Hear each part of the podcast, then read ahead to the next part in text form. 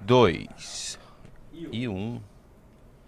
Estamos ao vivo em mais um Análise Renais, enquanto o senhor Renan Santos está escrevendo uma matéria ali para a próxima Valete. Ou Eu não? tô admirando quão bonita é a minha assinatura. Você tem assinatura Essa- bonita? é Muito bonita. Cara, deixa eu ver. Aqui, A ó. geração, a, nossa geração não tem assinatura bonita, né? Hã? Pelo menos eu nunca vi alguém da Não, minha idade ter uma assinatura bonita. Ó, ó, Só garranchão. ó. Isso, mostra a assinatura aí, Não é, pra todo mundo. copiar, ninguém consegue ter a minha caligrafia, caligrafia acima da média. É um DH e uma flechinha? Não, não é, é um R, um S e o T estilizado, e aí ele vira uma flecha pra cima como Ah. se fosse um, um arqueiro de Sagitário, sabe? Tá vendo assim? Entendeu? Boa. Tá, aqui eu vou fazer bem grande. ó. Fala no microfone então, pessoal. Ó, que coisa linda. Fala no microfone então. O que, que é isso? Isso é minha assinatura, ela é linda. DH e uma Não flechinha. tem BH nenhum, é um RS estilizado. Por que você tá conta falando no microfone? Eu tô falando no mic- microfone agora, tá? Agora você tá, vai. Os caras bora falsificar os cheques com a assinatura do Renan. Ih, você vai ter. A Receita Federal vai pular na tua casa, irmão. Ah, tá bom, falsifiquem. Falsifiquem. falsifiquem. Tá, é que é muito bonita a minha assinatura. Muito bonita mesmo. Realmente é uma das, das melhores coisas que eu já fiz na minha vida foi minha assinatura. Tá? Eu tenho orgulho dela. São pequenas coisas que eu tenho orgulho na vida. Eu tenho orgulho da minha assinatura. Quando eu vejo que a gente vai autografar livros, vejo a Duquinha, da Arthur, eu falo. "Ah, ah, ah." Assinatura de criança. Né? Eh, olá, meus queridos amigos, estamos ao vivaço aqui para o MBL. Este programa que todos vocês conhecem é o Análise Renais. Programa que tem produção executiva de Larissa Kemers, operadora Catarina. Que deve ser Kemers, ele deveria ter um trema originalmente. Cara, não existe Kemers. Ah, ah, Clarissa, Larissa, não, não, assim, o Renan É sabe como que se pronuncia Camas. o seu nome. É tipo The Bu- o The Boys, pra ele é The Bois. É Dubois. O The Boys, ele fala, meu nome é The Boys. O Renan, não é, não pode ser, porque é o nome As pessoas são francês. ignorantes, cara. Não É, sabem falar os próprios adianta. nomes. É, você. O seu, com certeza, o nome original tem um trema em cima do A.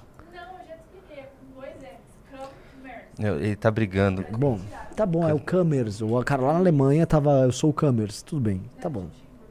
Tá. Hã? Aham, tá. Sprubbles, tomato, tomato. É, tem direção de arte de Tovit Lobato Loba. Operação de mesa de Junito da Galera. E Olá, apresentador este que vos fala, Renan Santos. Boa noite, boa tarde, na verdade, a todo mundo. Estamos aqui neste programa, cujo nome é o seguinte: O brasileiro é burro, Raquel Sherazade cancelada. Eu tratei isso um pouco ontem, gravei um vídeo, o vídeo tá indo muito bem. Então eu falei: olha, nós temos aqui, ou vou comentar sobre STF brigando com o legislativo, que acho que vale a gente passar por cima. Até um reactzinho hoje do Alexandre de Moraes indo pro pau aí com um crítico. Ahn, poderia falar do triste falecimento, do, da execução sumária que houve com o irmão da Samia Bonfim, mas não, eu acho até eu acho errado falar disso, eu acho até passado o ponto, então não falarei desse assunto e também não tenho muito a agregar. O que, eu posso dizer? Que reflexão? Não vou fazer reflexão nenhuma sobre isso. É, enfim, desejo enfim, melhoras para a família dela, um momento terrível e condolências apenas, não vou entrar em nenhum tipo de detalhe a respeito disso. Ah, mas eu quero entrar no assunto da burrice, sabe? Porque é um assunto que permeia tudo. Tá? E em grande medida, quando a gente comenta e quando a gente estuda o que está acontecendo na política brasileira, o fator B, o fator burrice, ele está presente. E eu vou dizer, a burrice está mais presente que a corrupção. E eis um ponto aqui, tá? Qual é, já vou botar uma, bota uma enquete, Junito. Qual é o maior problema na política do Brasil? Burrice ou corrupção? Porque muita gente vai falar que é corrupção. Um lava-jateiro diria, não, a corrupção, ela é um problema maior. Mas eu tô pra dizer que a burrice é um problema maior. Até porque ser burro é imoral. E se ser burro é imoral, logo, quanto mais burro, você também tende a ser mais desonesto. A inteligência, ela te qualifica a entender que certas coisas, por mais que possam ser fáceis, por vezes não são convenientes, tá? É, e há um problema. Quando você é burro, você busca adquirir status através de coisas muito aparentes. Para obter essas coisas aparentes, tipo dinheiro, fama, mulheres, você faz o diabo para conseguir isso. E aí o crime é um caminho muito rápido, é um atalho para esse tipo de objetivo, tá? É, o problema da burrice é um problema muito grande, tá? O, lance da Raquel Sherazade me chocou muito. Enfim, quem viu o vídeo no canal Azul, até comente que você viu o vídeo no canal Azul. Acho que é, deve ter entendido um pouco isso. O, o aspecto profundamente identitário da burrice no Brasil. a burrice como um elemento que congrega, a burrice como um elemento de identidade, a burrice como partido político, tá? É, eu tô para falar que a burrice ela se mescla com uma coisa que eu já comentei muito aqui, que eu acho que é a característica que o brasileiro é, mais gosta de ver no outro, não nele próprio, mas ele gosta de ver no outro, que é a humildade. Porque ser burro sou humilde. E a humildade é a característica que a gente gosta de ver no outro, que é uma maneira em que nós, de forma muito hipócrita, é, nós, vamos dizer, construímos a nossa realidade com falsos afetos e com uma falsa relação calorosa, tá? E eu vou começar a burrice por esse ponto. É, em geral, você percebe que culturas em que as pessoas são mais inteligentes, as relações humanas não são tão calorosas. Já pararam para pensar nisso? Pense num coreano, num japonês, pense num alemão. Vamos pegar três culturas aqui de excelência, tá? É, você consegue imaginar eles profundamente calorosos o tempo todo? Em geral, um alemão precisa ficar bêbado para fazer isso. Né? Não é exatamente o dia a dia do alemão. Ele tá tudo. Né? Tem o que a gente chama do elemento cordial na relação. Aqui, a, a gente poderia ter algo sensacional, que era um misto de uma relação afetiva, interpessoal, com uma sociedade baseada no conhecimento, na excelência. E quando nós fazemos isso, saem coisas sensacionais, que é um aspecto civilizacional nosso, que tem seus pequenos lampejos que são incríveis. A bossa nova tem muito disso. A bossa nova tem um ritmo e que é baseado num detalhe, a, a batida sincopada que eles têm, que com, com uma poesia que ela é singela e ao mesmo tempo ela é sofisticada, com uso de harmonias muito sofisticadas. A bossa nova é justamente esse misto de uma arte que ela é intelectual e ao mesmo tempo ela é profundamente afetiva. Né? Então, o, o, Brasil tem esses pequenos lampejos e a gente vê esses lampejos aqui e ali. Mas a nossa sociedade, em algum momento, ela falou: não, nós decidimos sermos burros, tá? É, e o burro como um traço de humildade e um burro como um traço definidor, às vezes até de classe, que é um perigo. Né? Porque quando eu vejo aquela moça falando lá pra Raquel Sherazade, ó, oh, Raquel Sherazade, você fala muito difícil, não gosto das palavras que você fala. Houve um momento que ela disse, numa dessas discussões, a Raquel Sherazade falou que, olha, certas pessoas adotam um comportamento de manada. E aí eles, ah, vamos com de manada, estão chamando a gente de animais, elas estão nos atacando. Os caras não conseguem entender que ela tá usando. É inclusive uma, uma categoria classificativa para determinado tipo de comportamento humano. E eles não, não. Ela nos chamou de animais, tá? Raquel Charazade nos ofendeu. Estamos ofendidos. Bem-vindo, Thiago. O que é uma coisa assim, pra você ficar assustadíssimo. Né? É... E eles. Há uma moça que é negra que ela praticamente cria uma correlação entre ser negra e pobre e ser burro. E eu falo, meu Deus do céu.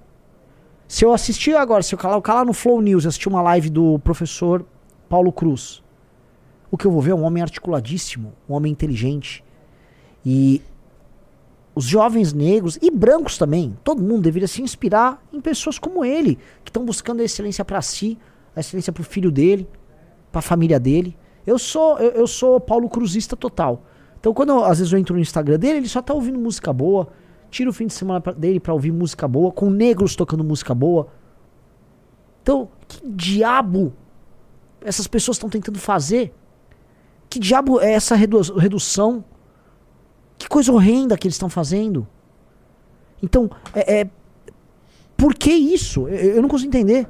O, o, Cartola, Cartola, um dos maiores sambistas de todos do Brasil, poeta, morava no morro, gênio. Vejam a poética do Cartola.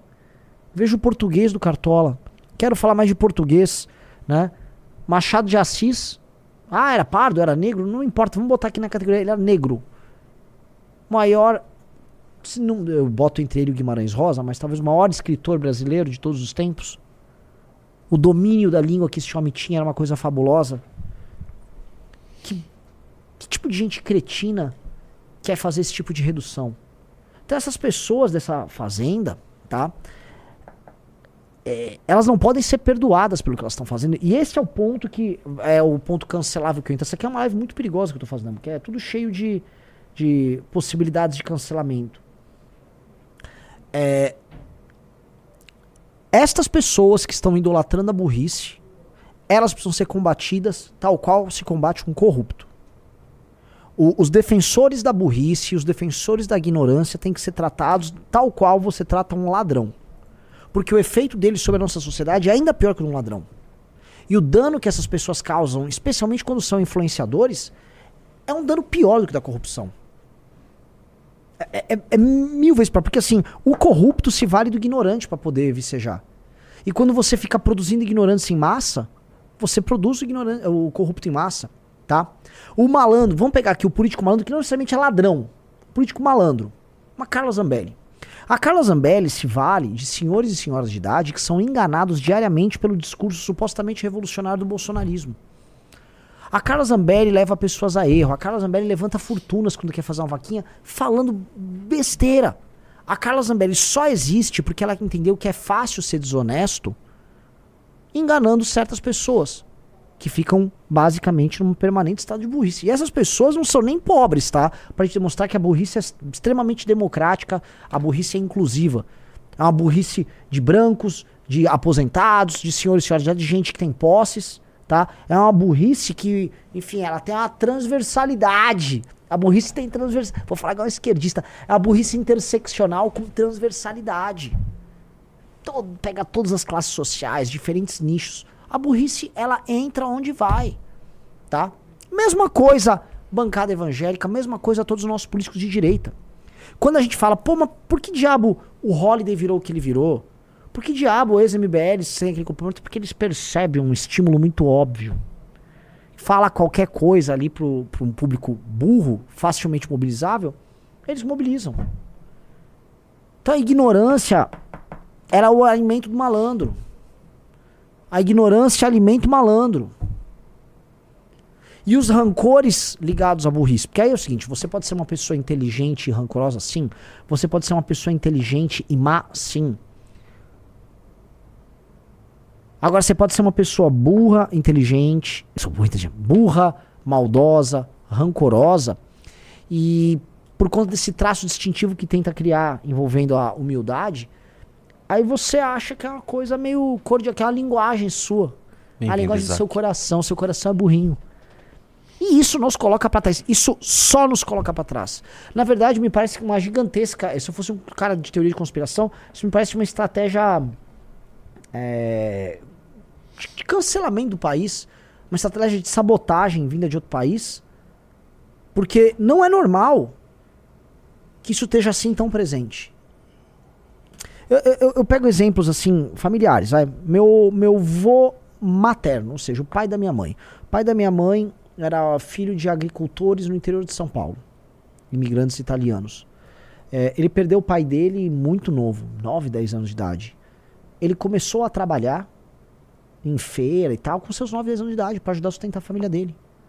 Morava com a mãe e tal muito para eu conseguir entrar, foi, virou um funcionário dos Correios, trabalhou, trabalhou, trabalhou, trabalhou, trabalhou. Meu avô não deixava na casa da minha mãe ninguém tirar nota baixa, quando ele casou com a minha avó, ninguém tinha nota baixa, não entrava novela da Globo na casa deles, eu achava que era uma coisa horrível, então não podia assistir novela da Globo. Obrigava todo mundo a ler, ouvir música boa. A ignorância, veja só, não entrou na casa dele. Eu tô aqui falando com vocês muito por causa da postura dele com a minha mãe. Minha mãe, desde criança, me obrigava a tirar nota alta. Tomava porrada se eu tivesse nota baixa quando era criança. Ah, é abusivo aí, sabe? Desculpa, acho que foi muito bom da parte dela. Tirei notas altas muito por conta da minha mãe mesmo. Então é o seguinte, isso é uma cultura boa. Meu avô, minha mãe, eu. Isso, a, a mentalidade do meu avô teve presente até chegar em mim. A mentalidade do meu avô não deixou que minha família fosse uma família pobre mesmo ele vendo de uma origem extremamente humilde, de agricultores na região de Mogi Guaçu, Mogi Mirim. Eu tô falando sobre isso, eu tô falando que se essa mentalidade estivesse presente em outras famílias ao redor do Brasil, essa cultura de ignorância não estaria tão poderosa aqui como mato. Imigrantes japoneses chegaram aqui, foram alvo de toda sorte de preconceitos. Os imigrantes japoneses sofreram muito no Brasil. Pouca gente fala sobre os preconceitos sofridos pelos imigrantes japoneses. Todo, pouca gente fala sobre os quase abusos que os japoneses sofreram aqui no Brasil durante o período da Segunda Guerra Mundial. Tá? E assim, é, é uma mudança não apenas, ah, mudei de um país para outro. É uma mudança civilizacional. Em uma geração, todos os filhos dos japoneses já estavam bem. Hoje, hum, lógico, todo mundo pode conhecer um japonês pobre, mas assim, não existe japonês pobre no Brasil. Não existe japonês pobre no Brasil. Estive no Ceará agora. Conheci a história de duas escolas lá em Fortaleza que ficam buscando alunos que tiram notas boas e aí eles colocam nessas escolas e essas escolas fazem esses gar- garotos passarem no ITA. A vida desses garotos é profundamente transformada. Você acha um garoto no interiorzão. Começou por conta de uma competição criar uma cultura de conhecimento. Os maiores aprovados no IME, no ITA, são de Fortaleza. Cultura de excelência. Ora, por que o Brasil não ser. Por que o Brasil não pode ser o país do meu avô, dos japoneses, da turma de Fortaleza? Ora, é isso aí. Isso é melhor do que qualquer outro tipo de cultura que esteja sendo vendida como alternativa. Porque a ignorância é uma bênção. Como aquela imbecil daquele programa.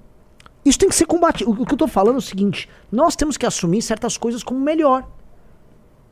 Ora, aquele equipamento cultural que estava com os japoneses quando eles vieram pra cá, o equipamento cultural que foi criado em Fortaleza, no Ceará, o equipamento cultural que o Rio de Janeiro tinha antigamente, que permite um, um Machado de Assis. Machado de Assis, que hoje gringos leem Machado de Assis e ficam chocados com Machado de Assis. Esse equipamento cultural tem que ser cultivado. E a ignorância tem que ser combatida tal qual doença. E não celebrada. Celebrada como característica, como identidade. Eu sou burro. Parabéns, somos burros. Vamos ser burros. Não, cara. A, a ignorância, a burrice é pior do que a corrupção. A burrice é um tipo de corrupção.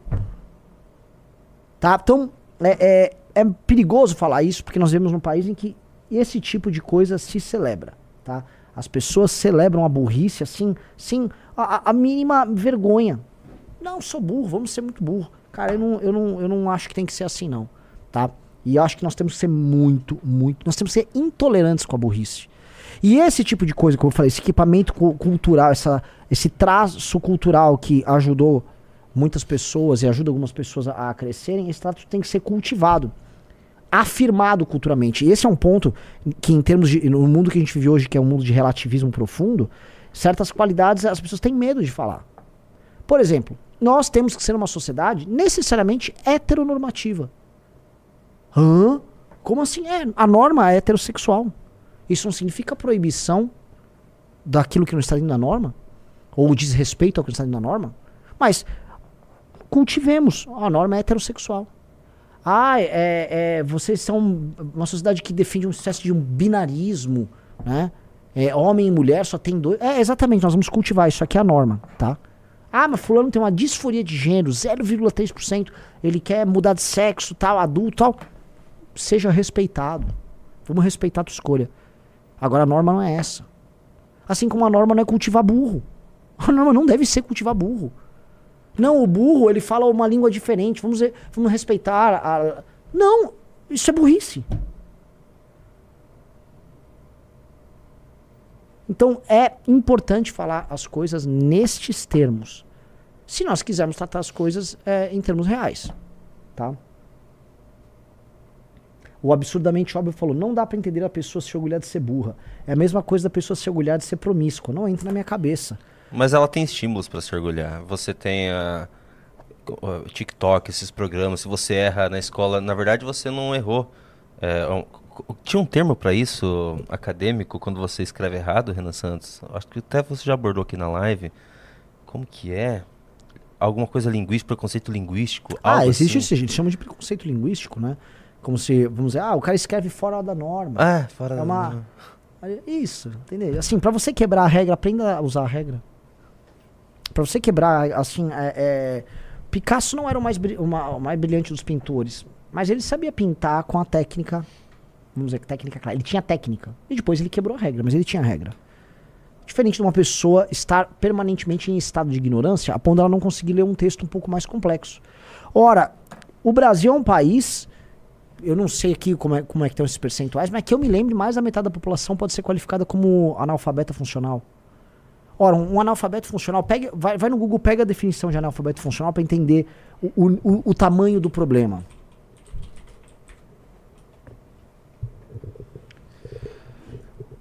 Os indivíduos chamados de analfabetos funcionais são aqueles que reconhecem as letras e os números, no entanto, não compreendem textos, não conseguem captar as ideias centrais e explicar o conteúdo daquilo que foi lido. Exatamente. É, é, isto é uma definição de um analfabeto funcional. A maior parte dos brasileiros são analfabetos. A maior parte das pessoas que saem das nossas escolas saem assim, vão passando, ainda mais com a progressão continuada. Vai, vai, vai. A pessoa não sabe ler um texto e entender. Quer pegar uma coisa que é, é tão grave quanto? Peçam para uma pessoa formada, forma graduada em uma universidade, escrever um texto. E vejam a mágica acontecer. O Junito, ele, ele faz a formatação na revista Valete. É, os textos lá, todo texto precisa de uma revisãozinha aqui e ali, um detalhe aqui e ali.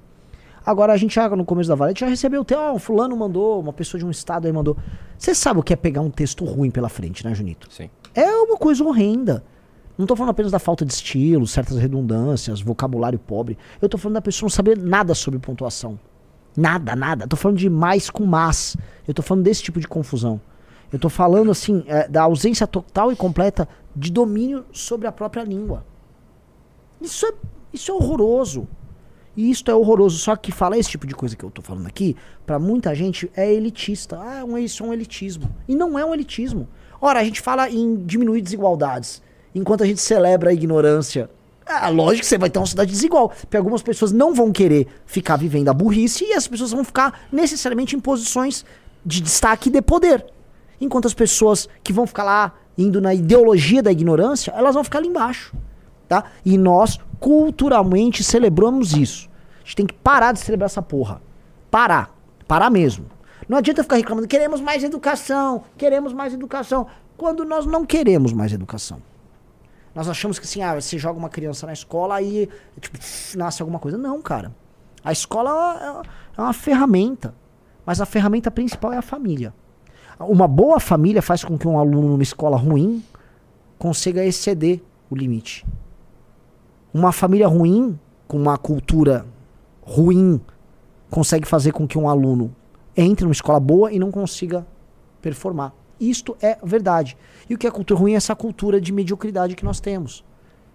Tá? Que só ficou óbvia ali no, na Fazenda. A Fazenda só deixou isso escancarado. Tá?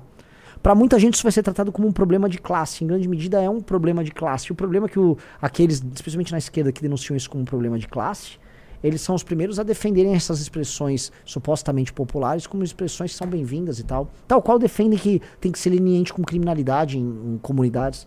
Então, assim, as comunidades mais humildes no Brasil, mais pobres, são comunidades em que a ignorância é celebrada, em que música merda é celebrada. Você, desculpa, você não vai conseguir construir uma sociedade minimamente bacana em que as pessoas estão ouvindo funk. E, e sim, isso é uma verdade. Tá? Isso aqui que eu tô falando é verdade uma pura, tá?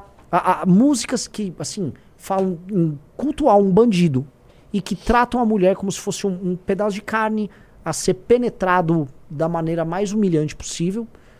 Obviamente que a sociedade não vai dar certo. Não imagine que isso. Ainda mais que uma coisa assim, ah, mas tem Playboy que sim, o Playboy vai, ouve como uma coisa engraçada e depois ele volta pro universo dele, onde ele está bem nutrido, seguro, indo estudar e aprender mais ou menos bem, porque a nossa elite é uma merda também. Né? Mas a pessoa mais humilde, não. Ela está inserida no contexto cultural daquela música. É para tirar ela de lá é muito difícil.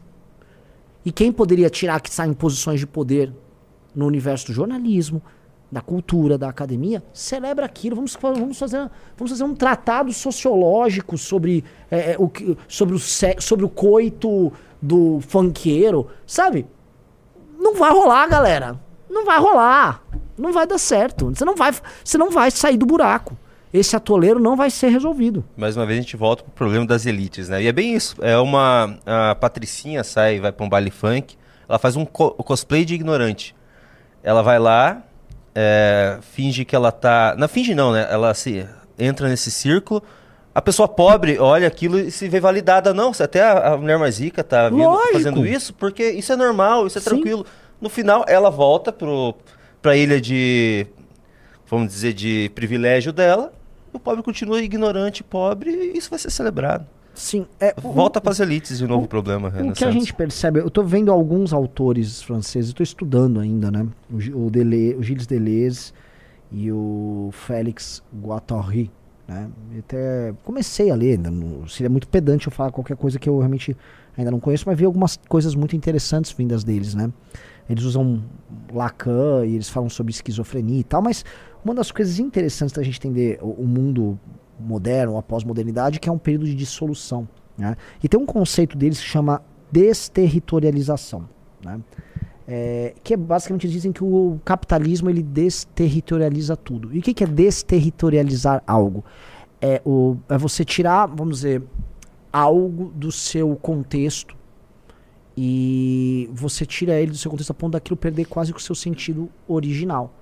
E em grande medida o capitalismo ele faz isso, ele, ele dilui as coisas ao transformar tudo em mercadoria, tá? A ponto de, vamos dizer, tudo que possa fazer sentido para você, ou seja, os universos que dão significado no teu mundo e ser adulto e sair da infância, isso é baseado no Lacan, é sobre também você ganhar uma espécie de uma um entendimento ideológico sobre o que é você e sobre o que é o mundo ao teu redor. No capitalismo pós-moderno, esse super esse capitalismo, vamos dizer, recente nosso, é, isso vai sendo desmontado, isso vai sendo diluído, isso vai perdendo esses elementos que dão significado vão perdendo território. E tudo passa a ser, vamos dizer, inúmeras. As pessoas se tornam personalidades fragmentadas, encontrando na música, num produto que ela compra, num- numa forma de consumir, referências que dão, pelo menos por algum instante, algum tipo de chão para ela pisar e, e, e- sentir alguma estabilidade, como se o mundo dela fizesse sentido, só que faz cada vez menos sentido. As pessoas que acabam vivendo nesse caos de ignorância, essas pessoas estão completamente destruídas e sem nenhuma referência. Nada nada faz sentido. Por isso quando chega, por exemplo, um pastor evangélico nessas comunidades e ele traz um determinado código de conduta, ética, moral, etc., ele dá um significado na vida dessas pessoas em que tudo está destruído e fragmentado e elas envelopam a realidade com isso e elas encontram um sentido para a vida delas. É por isso que, assim, por mais que grande parte das denominações, especialmente neopentecostais, é, tenham práticas das mais baixas, o saldo ainda é positivo por dar sentido, para dar, por dar significado nos elementos que estão soltos na vida dessas pessoas, tá? Mas a ignorância, do outro lado, é esse elemento que junto, vamos dizer, com o mundo de mídia, o próprio capitalismo pós-moderno, isso gera nessas pessoas, vamos dizer, especialmente as pessoas que estão na periferia de tudo, isso gera uma diluição, uma destruição completa. Elas estão meio que perdidas no mundo, tá? Foi muito louco o que eu falei aqui? Muito bom. Muito bom, Renan Santos. Segundo a, a- a autora francesa Marcela, Marcelle Decoté. É, Pior que Decoté, assim, imagina que, que merda eu citando aqui, mano, autores pós-modernos franceses. né? Mano, posso falar? Tem muita coisa muito boa ali na esquerda, cara. Tem coisa muito boa ali na esquerda. É, que obviamente é usada pra. O, o, o, Deleuze, né? Ele vai numa linha, pelo menos eu suspeito, que a, vamos dizer, tudo acaba se tornando esquizofrênico quando você vai perdendo, assim, fica tudo fragmentado tal. E ele acha que o capitalismo, para sobreviver neste universo como um todo, ele mesmo precisa ter um grau de solidez. Então ele precisa de instituições, ele usa o Estado, o aparato do Estado, para poder gerar essa solidez. Suspeito eu, tá? Aqui eu tô especulando em cima do pouco que eu li.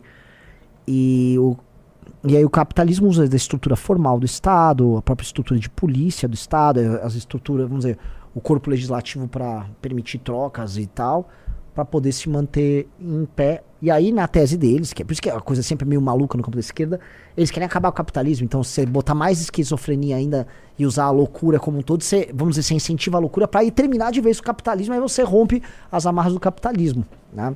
É... Pra dar um overclock no capitalismo. Hã? É um overclock de É, capitalismo. não, é verdade. E aí, por isso que certas, vamos dizer, eh, tudo aquilo que for alternativo eh, pode ser, em certa medida, alternativo louco, né? Tô falando assim, é uma ferramenta contra o capitalismo. E isso ajuda muito a explicar os movimentos de esquerda eh, pós-modernos. Vamos continuar nessa pauta, Renan Santos. Tá interessante. Eu não achei que ia ter tanta gente. Já tem 3 mil pessoas, 1.400 likes. Acho que é pouco like ainda, galera. Vamos. Vocês não gostaram da live dar- sobre isso? Tá muito bom, tá muito Ó, o bom. Paulo porque Gaia é o colocou seguinte, aqui, ó, os acelerações. Exatamente, isso aqui é a base do aceleracionismo, o que eu tô falando aqui. Paulo Gaia é muito inteligente. E a- a- eu fiquei com um pouco de receio, é, porque a gente tá pô, tratando de fazenda, parece que é a live do Arthur Duval e tal, que trata desse tipo de coisa, mas não, quando eu vi, eu vi uma, alguns vídeos da Nanda Chia que ela postou, Eu fiquei, meu Deus do céu, o que, que é isso, cara? É interessantíssimo isso, É? isso que tá acontecendo lá. É assim, um estudo quase sociológico, porque a, a, a Sherazade lá falando, ela não tá falando nada demais, Ana Santos. Nada demais. Nada, ela só falou de forma clara. A, a Sherazade, né, que ela tá assim, assim. É, é, cara. É, Sabe, não sei o nome da moça. Cara, fulana de tal. Cariúcha. é, Cariúcha. Minha, minha querida Cariúcha, minha douta Cariúcha, minha adversária nesta contenda muito feroz. Creio estar, eu, Raquel, extremamente emocionada num contexto e num país em que aldrabões graçam pelo Planalto Central. Esta foi, este foi meu ofício ao longo de tantos anos. Não, ela não tá fazendo isso, ela só tá falando tipo, oi, eu sou a Raquel, vou explicar uma coisa pra vocês. Ah! Elitista! Coisa bizarra, velho. Coisa bizarra. Eu, eu vi alguns vídeos assim. é- é- a- ela falando sobre um comportamento de ataque como hienas. A menina achou que ela tá chamando ela de hiena. Eu fiquei, meu Deus do céu! E, e fica.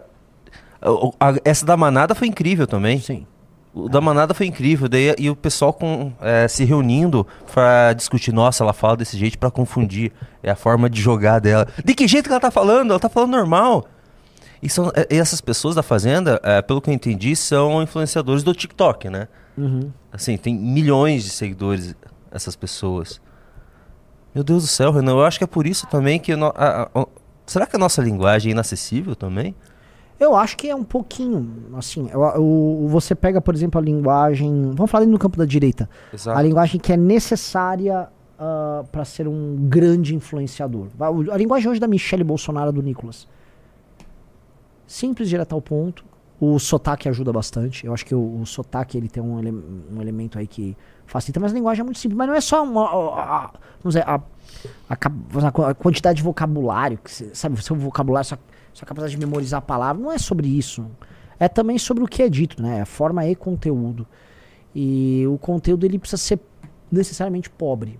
Ele, ele não pode ser. Se for fazer uma analogia, tem que ser analogia assim, bem rasteira, bem simples. É, não tem sofisticação, você também não traz nuances. Então as coisas são, por exemplo, o recorte da, de qualquer conflito social é sempre bem versus mal. Nunca- As coisas nunca podem ter nuance quando você for. Entendeu? As coisas nunca. é, o- as pessoas e os personagens, quando eles são pli- explicados dentro de um contexto, eles sempre são planos.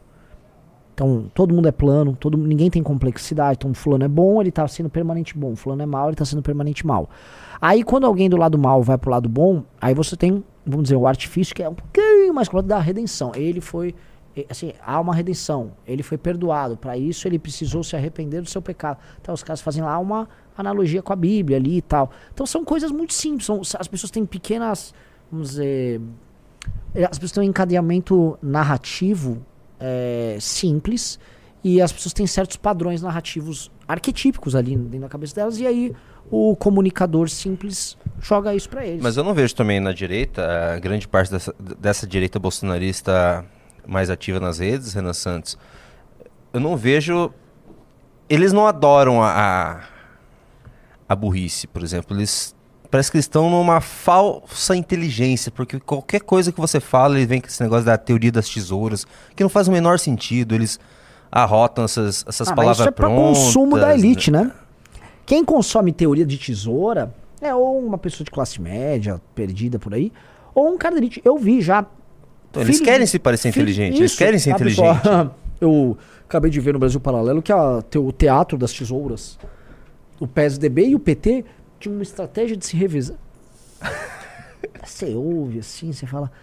Ai, meu Deus. E ele se sente inteligente com, os- Sim, com os que pares sim. falando sobre isso. Sim. Nossa, você viu a estratégia das tesouras? Sim, nossa. Você viu o PT, o PSDB, o MBL também. Tipo, Ah, é osso, é osso. E eu nem tô falando aqui, eu não me considero uma pessoa das mais brilhantes. é, e nem peço para as pessoas serem, eu peço só para as pessoas se esforçarem para tentar ser o melhor delas. Só vive uma vez, né, cara? Se você for viver para ser um merda, cara, pô, só vive uma vez. Isso em todos os aspectos da vida. Eu descuidava demais do corpo. Hoje faço exercício diariamente. E aí eu olho como eu era burro em não cuidar de mim. Como eu era burro, como eu era burro burro, burro, e tá barrigudinho. Falei, pô, era só não ficar, era só fazer assim, nem é tão difícil assim. Só falando do Olavo. Olavo é. Nossa, galera. Assim, eu também, eu, eu sei que eu não sou uma pessoa brilhante, eu não sou assim, ó, super inteligente. Só que eu convivo assim com pessoas, eu convivo com pessoas inteligentes, isso ajuda muito. Eu acho que conviver, convivência também, Renan Santos. Você conviver com pessoas inteligentes ajuda muito. Acho que o problema também é esse tipo de coisa, convivência. Eu não, sou, eu não, eu não tenho nem ensino médio, Renan Santos. Sério, Junito? Não. Não tenho ensino médio. Eu comecei a trabalhar muito cedo. Eu era muito pobre, né? Comecei a trabalhar muito cedo. Não tenho ensino médio, mas como eu sempre convivi com pessoas. E assim, eu vou falar uma coisa sobre inteligência, que o pessoal tá falando muito de inteligência aqui. É, o QI é um. é, O QI ele é um. Vamos usar um teste, o teste de QI, né? Um teste que, vamos dizer, ofere a sua capacidade de reconhecimento de padrões. Né? E. Re- capacidade de reconhecimento de padrões é uma capacidade mensurável, por isso que é um teste que mede um tipo de inteligência que é em si mensurável, ou seja, algo de bastante objetivo no teste. E aí, com base nisso, você consegue estabelecer inúmeras correlações né, entre a capacidade da pessoa como um todo e o QI, entre você cria correlações entre renda, carreira, universidade QI. Você consegue estabelecer correlações. O Jordan Peterson, por exemplo, é muito é, QI lover. Eu acho que o QI é um. Existe aquela tese que existem inúmeras inteligências, ah, inteligência musical, inteligência interrelacional, inteligência linguística, inteligência espacial, não sei o quê. Pode ser, pode ser. Mas eu acho que aquilo que a gente chama de, de inteligência pode ser um misto de memória, é, capacidade intuitiva, raciocínio anal- analógico, né, uma espécie de raciocínio simbólico, uma, uma forma de você, vamos dizer, acessar o seu o, o seu sistema de pensamento simbólico no seu subconsciente para compreender a realidade e, e entender o que está por trás de determinadas ah, determinados fatos, determinados objetos, determinados seres é, por trás desse raciocínio simbólico. Por exemplo, ah, artistas conseguem acessar esse raciocínio simbólico, verdadeiros artistas, de uma maneira muito precisa. A gente fala, pô, essas pessoas têm uma sensibilidade muito aguçada. Isso é uma inteligência, porque, vamos dizer, você, você ter essa capacidade de intelecção, de impreensão da realidade e o entendimento simbólico dela, não necessariamente é um reconhecimento de padrão. E é um tipo de inteligência que o artista tem. Às vezes o artista é péssimo de reconhecimento de padrão. Mas Essa inteligência simbólica, que se explica na poética do cara, numa obra que o cara faz, num- numa leitura muito. Sabe aquela leitura da realidade que você faz assim, uau! Isso é um tipo de inteligência, que não é o QI. Ah, tem inteligência musical, a gente já falou inteligência motor e tal. Então, assim, a inteligência é uma coisa pra mim muito complexa, tá? É... E ela, como um todo, pode ser treinada, ela pode ser cultivada. E acho que a gente tem que cultivar. Eu acho, por exemplo, que. é, não sei como em relação a você, como você vê essa sua questão de, sei lá, de acesso ao seu subconsciente, inteligência simbólica. Eu acho que o mundo ficou tão racional que as pessoas ficam, sei lá, buscando usar cogumelo pra poder acessar o que os antigos acessavam naturalmente. Não, não tenho essa pira. O meu problema é, o meu problema principal é conseguir me expressar. Às vezes eu tenho uma ideia formada na cabeça, eu não consigo fazer que nem você, fazer uma análise, começo, meio e fim. Eu, eu, eu me perco na expressão. Eu não sei como isso se resolveria, eu não, eu não saberia colocar isso por escrito, entende? Muitas coisas às vezes que você fala aqui, Renan Santos, é, puto, eu, fiquei imaginando isso, fiquei pensando, fiquei analisando isso, eu nunca consegui me expressar dessa forma. Acho que muita gente tem essa, esse tipo de dif- dificuldade também. A, de- a de falar? É, falar, se expressar e for- formular uma ideia e expressar de uma forma clara para todo mundo. Isso é um tipo de Tem inteligência muito, também. É muito difícil para mim. Isso é um. Mas é um. E é importante, né? É, falam que existe uma. cara. Eu não sei se é exatamente ligado à à fala, ao verbo, né? Mas existe uma capacidade de, de inteligência linguística. Acho que oratória para mim é, um- é uma coisa incrível. Os Eu, tenho zero oratória, eu acho, acho muito legal. Acho Sim. muito bom. Ah, assim, oratória, ainda mais num mundo que não tem tanta violência. Porque assim, quando a gente cria a política, né? Quando o ser humano começa a resolver as coisas, não apenas através da violência. Aliás, eu tenho que parar de usar esse tipo de, de construção do tipo, ah, como você vê assim, tudo é resolvido na violência, do nada paramos. Não, isso não houve. O- nós somos seres complexos, sempre fomos seres complexos, mas é, quando, vamos dizer, a, a política é instituída para valer na, na polis grega, vai, vou, vou trazer um recorte então. É, e você começa a usar arma como palavra para obtenção de poder dentro de uma comunidade, a arma se torna mais poderosa do que outros tipos de faculdade, como faculdades heróicas de jogar armas e luta e tal. E a, né, aí você começa a era dos demagogos na Grécia Antiga, o período da democracia grega foi cheio disso.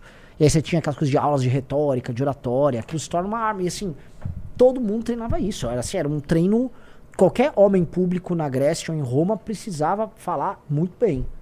Era uma arma essencial.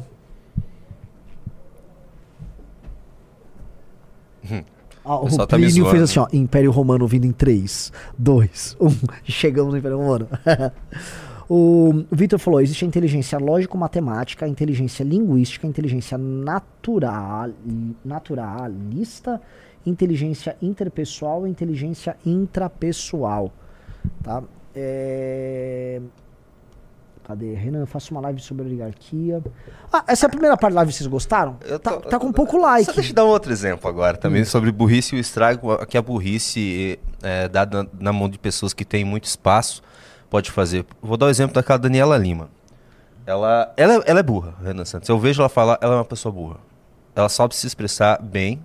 Eu não gosto muito do jeito que ela se expressa, as pessoas gostam, tanto que ela tá na Globo. Ela falou que o Tarcísio não poderia é, privatizar porque o povo de São Paulo, que é o mais afetado pela privatização, não votou no Tarcísio, votou no Haddad. É só se você pensar assim, 10 segundos, pra você ver que, que isso é uma coisa furada, que não faz sentido. Se, não. Assim, o interior inteiro, então, do, do estado, o Tarcísio pode fazer o que quiser porque ele ganhou. Ele não precisa Sim, fazer ele- estudos, ele ele, não se- precisa, ele não precisa tratar com, com, com o legislativo, não. Olha a ideia. Sim. E ela fala isso em, em rede nacional, na Globo, vai atingir milhões de pessoas. Sei. Ah, é, é, é, é osso. E eu não vejo isso. Eu acho que ela acredita no que ela falou ali mesmo, Renan Santos. Ela se sentiu muito inteligente falando isso pra defender o governo. Não, ela, ela vive cheia das eurecas, a Daniela Lima. Ah, tive uma sacada. só- estão falando pelas paredes ali, não sei o quê. Enfim, né? É, deixa eu pedir um negócio aqui, galera. Like na live. Eu nem passei pra vocês. Já três pessoas entraram no clube. Muito obrigado. Quem entrou no clube vai ganhar esta edição da revista Valete. Aliás, né? Semana que vem. Junito, semana que vem já tem Valete nova? Tem. A Quando que vai pra gráfica essa aqui? Foi. Foi? Foi. Vocês já corrigiram meu texto, né? Passou por revisão, né? Sim. Então já vai pra gráfica, então. Vai. Já foi pra gráfica? Foi. Mas volta, daí a gente aprova. Tá. Daí a gente, daí ela faz em quantidade. Tá, então tá. Porque a nova tá com uma capa linda tal, sobre violência. Ah, entrem no clube, essa aqui, então quem tá interessado na doar. Aliás, se quiser comprar ela aqui também, mbl.org.br barra agro, você compra essa edição avulsa. É, a cada três pessoas que entrarem. Eu, ainda, eu tenho quantos pra sortear congresso? Só mais dois? O Arthur sorteou tudo? Não é dois, não. Pô, tinha sete. Ontem foi um. um. Pô, você me falou que tinha. Bom, enfim. Eu, eu tenho muita inveja também. Eu, eu, não, eu não sou uma pessoa que tem um raciocínio muito rápido. É, por exemplo, um debate seria terrível, porque eu, eu recebo uma informação, eu preciso ficar pensando, olhando, eu sou bem lerdo. Por exemplo, o Kim, o Kim cara, o, o Guto, o próprio Nicolas, assim, é muito rápido o raciocínio Sim, deles. você é percebe incrível, é incrível, cara. Caras como Nicolas, Guto e Kim, eles têm uma capacidade de processamento de dados e de encontrar correlações para obter respostas. Ou seja, eles acessam também a memória deles, que é um acervo de experiências, de fatos, de coisas que eles leram e ouviram muito rápido. Eles têm um raciocínio rápido. Isso é nítido. Alto, alta capacidade de processamento de dados. É... Então, assim, os três primeiros que entraram no clube, eu já vou sortear um congresso pra eles, tá? E aí, os próximos três que entrarem, eu vou sortear outro já. É só tem mais um, então? Então, beleza. Então, eu vou sortear... Porque o Arthur não conseguiu sortear o dele. Ah, é? Por quê? Entrou. Zero hoje pro Arthur? Ê, Arthur. Então, vamos lá. Ah, você tá sorteando? Você vai Uhum. sortear agora? É a cada três? Cada três. Aham, já sorteio os três, sorteio os três primeiros. Vamos passar um. virar um pouco o assunto então? Vamos. Falando sobre a burrice do brasileiro, isso me deixa um pouco mais triste. Deixa eu pedir d- d- like na live enquanto isso, tá, galera? Tamo com 3.300. Pô, Cara, eu vi aqui uma coisa interessantíssima, Renan. hum. Blog do Noblar. Estrategistas do PT tentam evitar a vitória da extrema-direita no primeiro turno na Argentina. A pedido do presidente Luiz Inácio Lula da Silva, especialistas em comunicação do PT estão há quase dois meses trabalhando na campanha do peronista Sérgio Massa. É, a situação dele não melhorou muito depois disso, né? Mas, é, olha só, muita gente tá muito empolgada com. A gente já explicou porque é um- deve ser uma empolgação. é, essa empolgação precisa ser freada, né? Mas, em resumo, o. Eu, não acho que o, Ma, o, o Milley, no caso, vai. Ah, já venceu e tudo mais. Eu acho que a Argentina tem um. A máquina de esquerda da Argentina, a máquina desses partidos, o antigo, Partido Justicialista, a toda a turma é, hoje que tem kirchnerista, a máquina deles é muito grande pra esses caras não irem pro segundo turno. E caso forem, não virarem o jogo, tá? É, mas ó, 50 minutos atrás, eh, uma hora atrás, teve um escândalo agora com o Sérgio Massa envolvendo viagem de luxo e com fotos com modelos. Ah, o Sérgio Massa? Mas bom, na Argentina o cara é capaz de aumentar depois dessa, tá? É, tem isso. A Argentina é muito parecida com a Itália nisso. Berlusconi vivia tendo esses escândalos, era um ídolo. Eu não sei se isso, isso é capaz até do eleitor de direita. Ah, dane-se, vamos, vamos. Vamos, tchê. O. Dória, virou- o Dória foi governador. É. Ai, ai. Mas é isso. O- Outra coisa, saiu um vídeo agora. Lembra do- daquela treta com o Alexandre Moraes e o filho dele? Se tem vi... Saiu finalmente o vídeo? Acho que é esse vídeo aqui. Ah, então cara. vamos, pô, quero ver. Esse aqui é o vídeo da tes... do, do- Acho que foram acusados lá, eu acho. Hum. Olha só, cara, que, que interessante. Opa. Ah, que você foi pra frente e me confundi aqui. Deixa eu colocar você um pouco mais pra trás. Vai. Eu, né? Eu, né?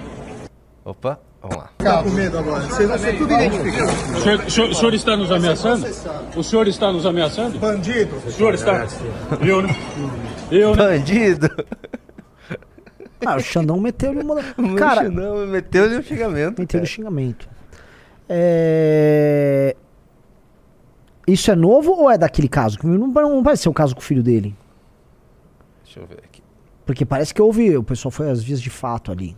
Quando foi o caso do filho dele. Não vi nada demais da fala. Deixa eu ver. Eu vou ler aqui rapidinho, Renan Santos, pra ter certeza. Eu, eu, quando eu vi isso aqui, eu achei que era daquele lá, viu? Ó, Porque é Que- isso aqui ô, ô, ô, saiu do Larissa, ar. olha que interessante. Lembra que no- antes da live eu tava falando, olha, o- o- nós seres humanos temos a capacidade de pegar os objetos, as ferramentas e tratar como extensão do corpo? O Felipe Corrêa mandou um pimba falando o seguinte: os nossos pertences se tornam extensão do nosso corpo de acordo com sua utilidade cotidiana. Nossa. Propriedade privada começa desde sua O vestimenta. Renan tava falando disso antes da Antes live. da live. Tava- não é? Parece até que combinei com esse cara. Você combinou com esse cara, vai. É você, sai do fake, Renan Santos. Sai do fake, é.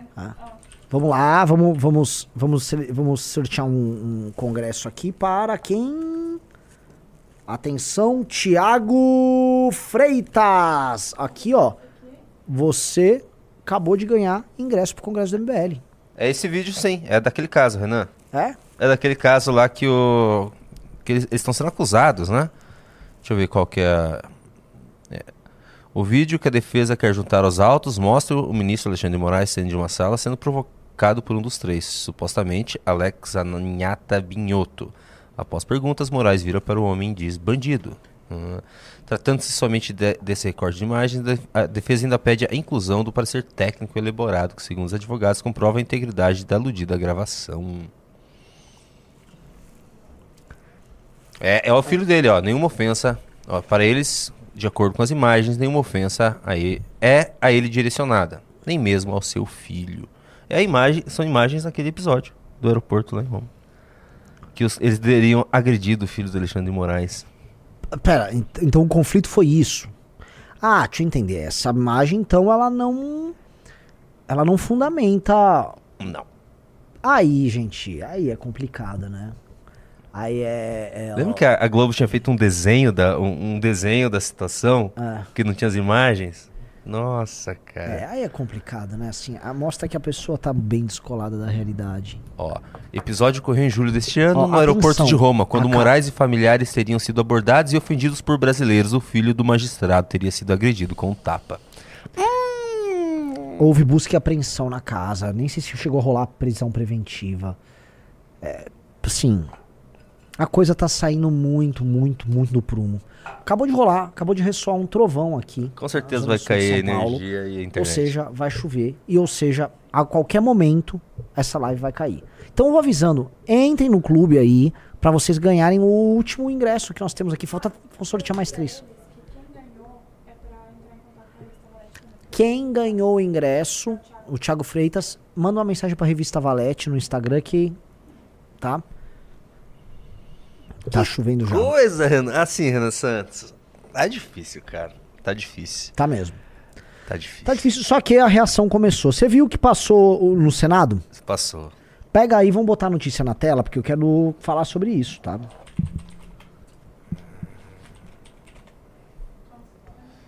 CCJ aprova PEC que limita decisões monocráticas do STF e com uma boa margem.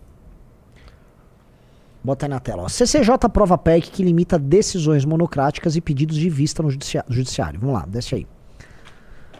A comissão. A CCJ aprovou nessa quarta-feira deixa eu colocar maior aqui.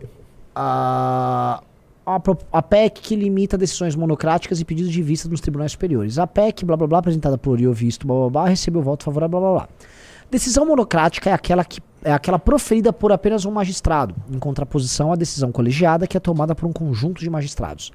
A PEC 8/2021 veda a concessão de decisão monocrática que suspenda a eficácia de lei ou ato normativo com efeito geral ou que suspenda ato dos presidentes da República, Senado, Câmara ou Congresso.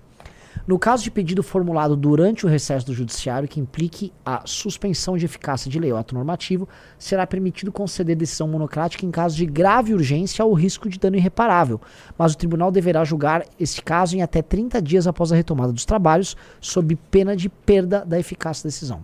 Tá?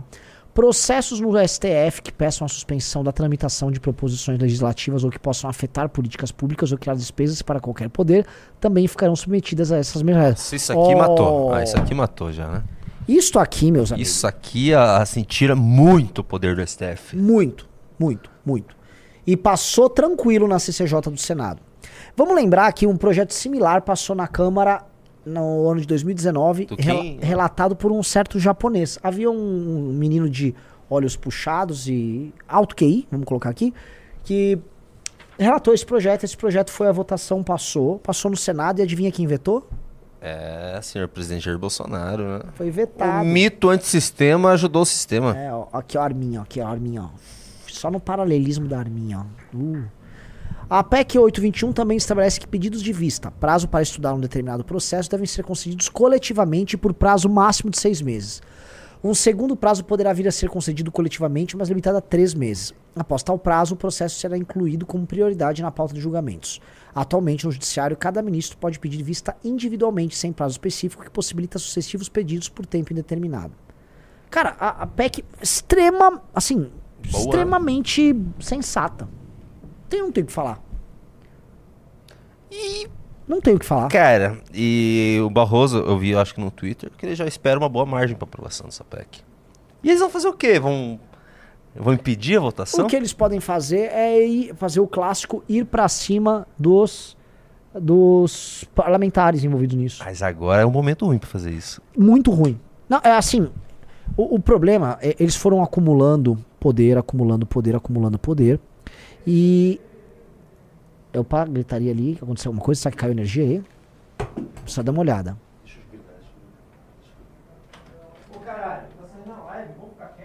Estamos bronco, dando bronca lá no meu mistério enquanto isso.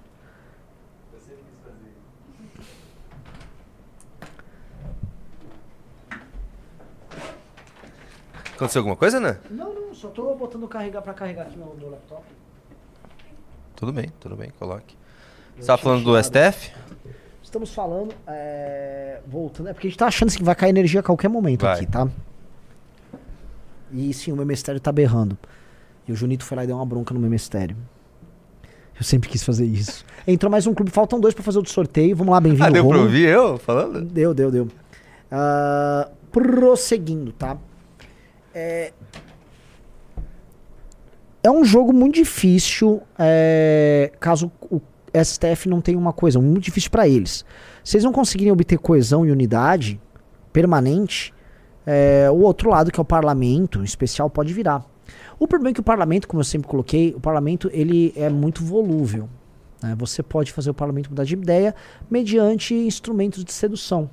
Quem pode seduzir o parlamento é o executivo, em conluio com o STF. Na verdade, se você junta a STF e, o, e a presidência da República com o seu mar de cargos, você começa a dividir, você começa a diminuir a indignação. O lance é que a indignação está concentrada porque o STF concentrou tanto poder e começou a exercer esse poder num espaço tão curto de tempo que aí o jogo ficou complicado. Eu vou lembrar um negócio, tá? O PL 2630, que é o, foi o, pro- o projeto mais perigoso do ano, que é o projeto de calar as redes sociais.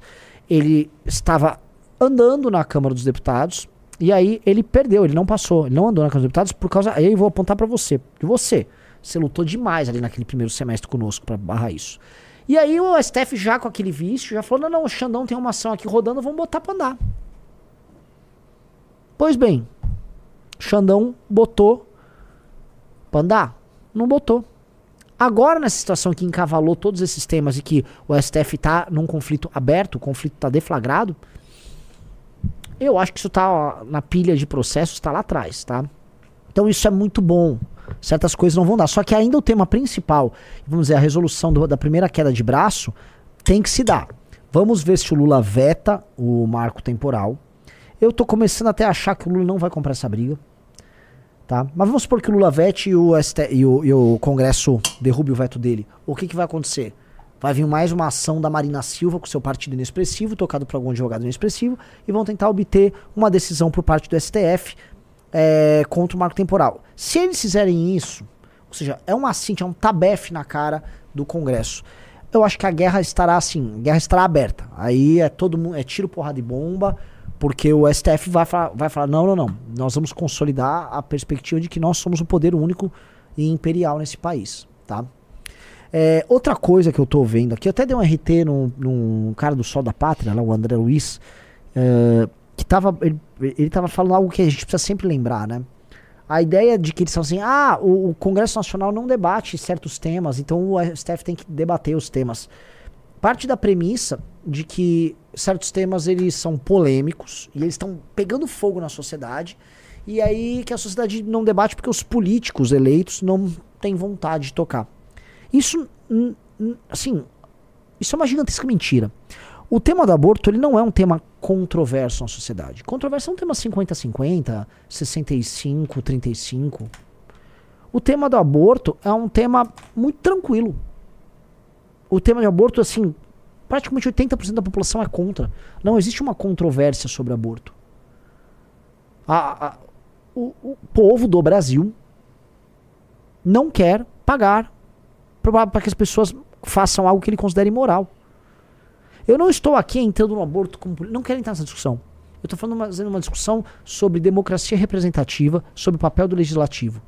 O legislativo não vê necessidade de votar ou de passar novamente uma discussão sobre aborto, simplesmente porque isso está consolidado na sociedade civil.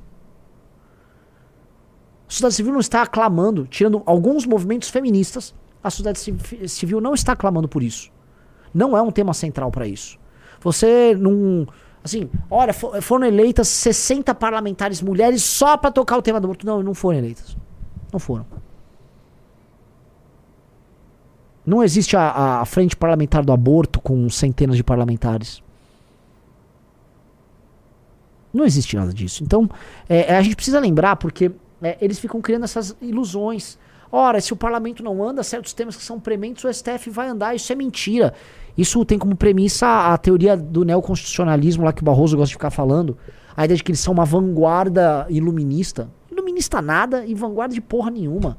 Isso tem que ser brecado. O legislativo tem que brecar. E é importante que a gente comece a ter essas brigas entre os poderes, tá? É, eu vou falar por quê. Porque o, o, o, o povo meio que saiu da, da equação. A população não tá mais se envolvendo politicamente com nada. O nível de ativismo nunca foi tão baixo, tá? Todo mundo percebeu isso. E a gente tá vendo, na verdade, a um esquentar, um despertar da esquerda, não da direita. A direita como um todo, a oposição como um todo, tá quieta. Bolsonarismo implodindo e se consumindo internamente em brigas. O MBL, não. O MBL aumentando de tamanho, mas né, aumentando em progressão aritmética, não geo- geométrica, né? Tá aumentando consistentemente. Isso é um processo. Então, num- o, o processo como um todo ele tem que ser compreendido. Para falar de aumento de tamanho do MBL, eu vou só mandar uma- um print aqui do Insta, tá? Pro Junito. Pra vocês verem assim, uma coisa que é, nós temos nossos próprios sistemas de internos de gestão e avaliação, né? E eu vou mandar um aqui, um negócio bem legal pra vocês verem como tá melhorando a coisa. Instagram. Você vai mostrar números do crescimento do MBL, Ana Santos? Vou. Pode? Não. Vou mostrar. Lembre-se o que o, o grande Juan Patrick falou. O crescimento é silencioso. Oi? Sim, sim, mas, mais dois? Então teve malandrinhos no meio? Como assim, então dois?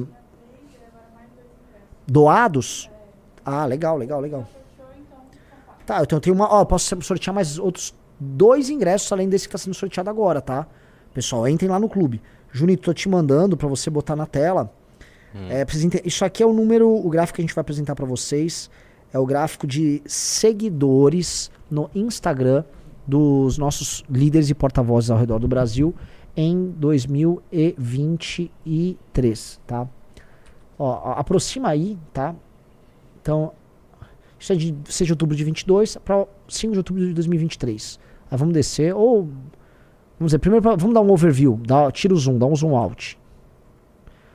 O que, que é isso? O que, que são essas linhas brancas, tá? Na coluna da esquerda ali nós temos 1.1 milhão, 1 milhão o número de seguidores, e da direita é tempo, né?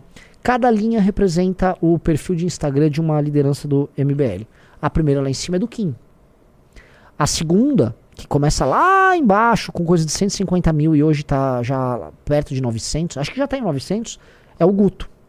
O terceiro é o Instagram do próprio MBL. O quarto, que tá numa tendência de estabilidade, não conseguiu vo- voltar ao crescimento, é o Arthur. Aí ali embaixo vocês podem perceber, especialmente nos últimos seis meses pra cá, como muitos perfis do MBL estão crescendo e muito. Ali nós temos a Amanda, nós temos o Bétega, nós temos o Renato, nós temos o Faustino, nós temos o Beraldo, o, o Costenaro, ah, o Arthur Scara, o Batista, o Jota, todo mundo ali, todo, vocês estão vendo assim uma, uma profusão de perfis crescendo crescendo bastante, tá? Ou seja, nós temos hoje inúmeras pessoas do MBL que estão maiores do que estava o Guto quando o Guto venceu a eleição de 2022, tá? Não dá pra falar com este número e, e esse gráfico mostrando esse crescimento das pessoas que o MBL tá derretendo. Não é possível falar isso. Entendeu? Então, este é, isso é só uma das redes. Né? Sem- se você somar o número de seguidores ah, que a galera ganhou. Nossa, se for pro YouTube. Nossa, Nossa, o YouTube é enorme. Tá gigante. O Bétega. Bétega, Faustino, Guto. Faustino. o, Kim, Kim. o Kim explodiu no YouTube. É o maior político do YouTube. É, então, ah, tá, it's happening, entendeu? Tá rolando. Nosso, nosso trampo está rolando. Prova assim, provavelmente não. Assim, pelos números já vai será o maior congresso do MBL da história. Sim. Não, esse já é o maior congresso. Ainda já é o maior falta, congresso. E ainda falta um mês aí. É, derrete, MBL. O pessoal perguntou quem é que deu aquele salto gigante? É o Guto. O Guto que tá. Guto. É, e olha que eu não coloquei a roxinha ali, hein? a tropa da roxinha. É. É, Então, vamos lá, digite um quem já comprou seu ingresso pro congresso do MBL. Eu acho um absurdo vocês que assistem análises renais, que estão comigo ao longo desse ano todo, não ir no congresso. Acho absurdo. É Ah, absurdo. A gente não vai falar sobre isso aqui, Renan? É, eu falei ontem, né? Ah, você. Eu Foi falei ontem? ontem. Falei, tem até um corte nosso rodando. É que ele soltou mais um. É, Ah, esse que soltou, esse é o que saiu hoje. é o que sou hoje. Ele falou hoje. né? Gaiofato. Ele mostrou um vídeo meu pros alunos dele. E eles disseram que é muito engraçado. Eu digo, onde eu digo básico. Gente, se você é alguém que trabalha em São Paulo e que paga com o suor do teu trabalho uma escola muito cara, que é o Liceu Pasteur, que pega a classe média alta de São Paulo. Você em qualquer lista, qualquer ranking, você vai estar entre aí, no mínimo, os, se não 1% mais rico, os 2, 3% mais rico tá, do, do, do país e você atura um imbecil, um playboyzinho com discurso revolucionário, que não apenas tolera, como incentiva e divulga e passa pano para ideias das mais ah, absurdas, não apenas absurdas, né, mas ideias das mais cruéis. Que falam, não, o Gulag não veja só porque o Holodomor, não sei o quê. É, eu falei, ah, a pessoa tem que. O cliente tem o direito. Vivemos num país capitalista. O cliente tem o direito de reclamar e falar, ó, não acho que isso é correto. Aí ele transformou nisso, uma declaração minha tão inocente, numa tentativa de derrubá-lo. Ó, eu derrubei o gaiofato. Então é se ele quer achar, eu até gosto que ele ache. Né, eu até repostei e falei, olha, isso só mostra que o MBL é inevitável. Porque o cara tá tarado pelo MBL. Taradaço. O que, que eu falei ali de tão terrível?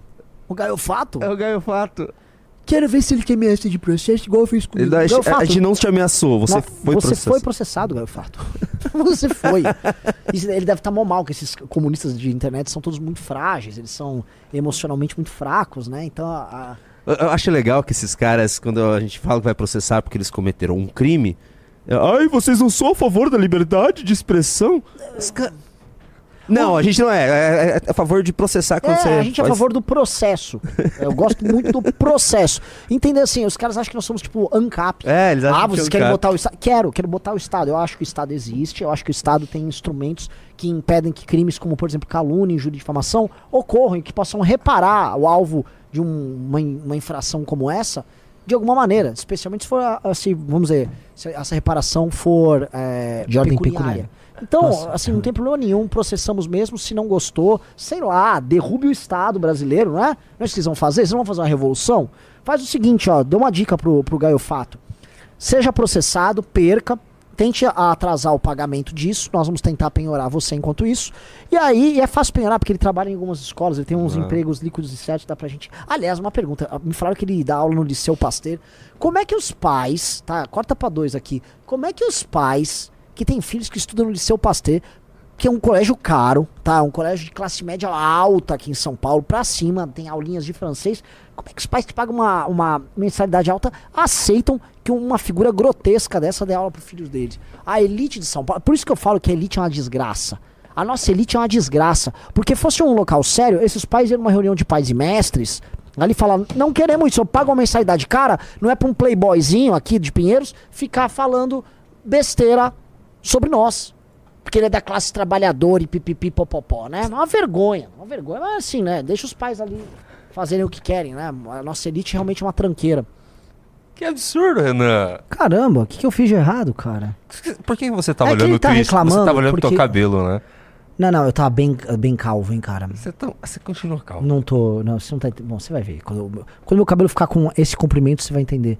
O, o Gaio Fato foi convidado a, a se retirar do Liceu Pasteur. não, ele tá falando que ele saiu por Ele conta saiu porque quis. Mas ele tá muito puto porque ele sa- saiu. com- é, Assim, eu Ele saiu porque quis, mas a culpa é do Renan. É isso. É isso, entendeu? Saiu porque quis, mas culpa dele, tá? Culpa do MBL. Ai, ai. Esse capitalismo. Olha isso aqui. Opa. Ah, eu, Programa nem, bom esse aí que ele, que ele postou, hein? eu nem falo muito do nosso querido Gaiofas. Ó, entrou mais um clube. Pessoal, entra mais um pra eu sortear, hein? Entra os seis pra fazer sorte... outro sorteio do Congresso. Tá? Entra logo o sexto. E aí, se ainda entrar o 7, 8, 9, vai ter outro sorteio. Vamos de Congresso, vamos de Congresso, vamos, vamos de Congresso. É, Junito, tem algum react pra fazermos? Não. Você quer fazer react? Não sei, tem alguma coisa assim, porque assim, eu já terminei o se- programa, né? É, vamos- São vamos- 6 e 15, são 4 e 15 Mas aqui. tá legal, porque eu acho que amanhã você não vai fazer programa, então dá pra Não, eu vou fazer sim. Você vai fazer? Vou. Eu vou avisando vocês, corta pra dois. Vou, né? O Arthur vai, não vai? Eu vou também, o Arthur vai. Assim, ó, eu e o Arthur vamos de carro pro Rio de Janeiro, pro congresso do MBL lá do Rio, tá? Então, é, o que eu sei é que nós vamos sair quatro horas. Logo, eu, vou, eu adianto meu programa. Eu quero fazer o programa, eu não vou deixar a galera sem programa. Então vamos fazer. O que, que você vai fazer? No... Onde você Vai vai? ter congresso do MBL do Rio. Ah, tá. tem congresso no Rio? Sim. Então, mbl.org.br barra RJ. mbl.org.br barra RJ já garante teu ingresso.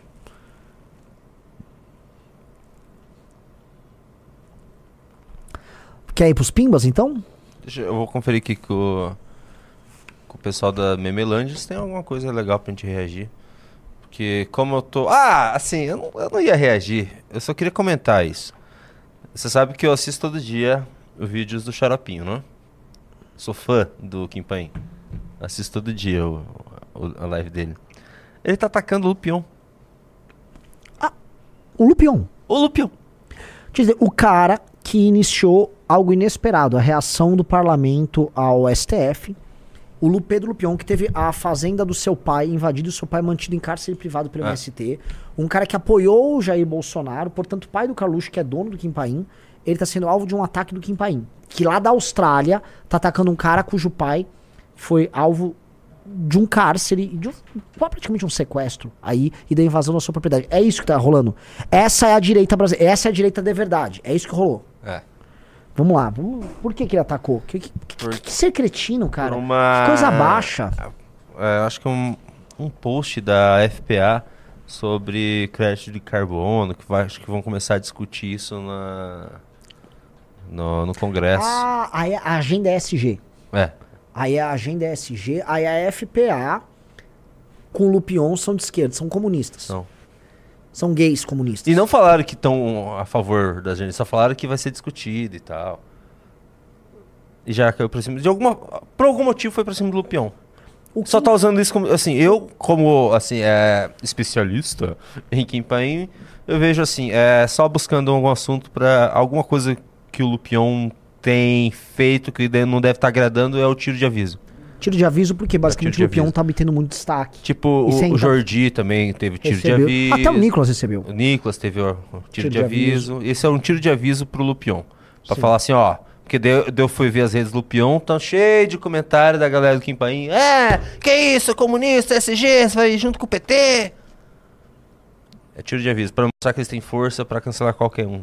Você acha que eles estão fazendo isso com uma política do Carluxo de ficar basicamente mantendo todo mundo dentro de um certo Ah, um quadradinho ali pra ele ficar tocando, né? O Lupion tá ganhando muito destaque ultimamente. Ele tá se tornando, assim, alto clero, né? No, no Congresso. Eu acho que isso. Eu não sei, a gente não sabe também. A gente não sabe o, que, que tá acontecendo. Eu não sei de que partido que ele é. O Lupion é do PP, acho que do Progressistas, né? Então, não sei o porquê. O Kim, se for conversar com o Kim, é, fala isso com ele, vê se ele sabe de alguma coisa que, que esteja acontecendo. Alguma coisa que a turma do Carluxo não tá gostando. Ah, eu, vou, eu, vou, eu vou acompanhar com o Kim. Isso aí, eu conheço o pessoal do Lupion. Já falei, o Lupion tem um assessor que é o Kemer, que é inteligentíssimo. É, o Lupion dá resultado pra direita brasileira. O Lupion dá resultado pro agro. Sabotar o Lupion é ajudar hoje o STF. Isso só mostra, né? Eu volto a colocar, né? Como a família Bolsonaro é danosa pra direita brasileira. Ah, mas tanta gente de direita seja por causa do Bolsonaro. E qual a utilidade dessas pessoas? Nenhuma. Nenhuma. Elegemos peso mortos que vão ficar mamando lá. Estão mamando e babando na gravata. Por vezes uma gravata com, sei lá, com, com armas estampadas nela, né? Ô, entre o sexto logo que eu quero fazer o segundo sorteio. Vocês estão muito bunda mole, galera. Nossa, Renan, que isso? Mais Trata com um. respeito público. Não, eu trato Pô, respeito. pede desculpa. Você Não chamou vou de pedir- bunda mole. Não vou, não vou pedir, não, porque eu sinto- Você chamou de bunda amanhã mole. eu vou fazer live com a galera. Eu, eu- já ia me tirar minha live. Eu falei, não, eu vou fazer live amanhã. Pô, entra o sexto aí. Gravata espelho do, do. O cara colocou aqui do Marcos Duval. Bom, vamos pros pimbas? Bora. Ô Renan, quer jogar um dia um CS2 comigo na live? É bem divertido o CS2.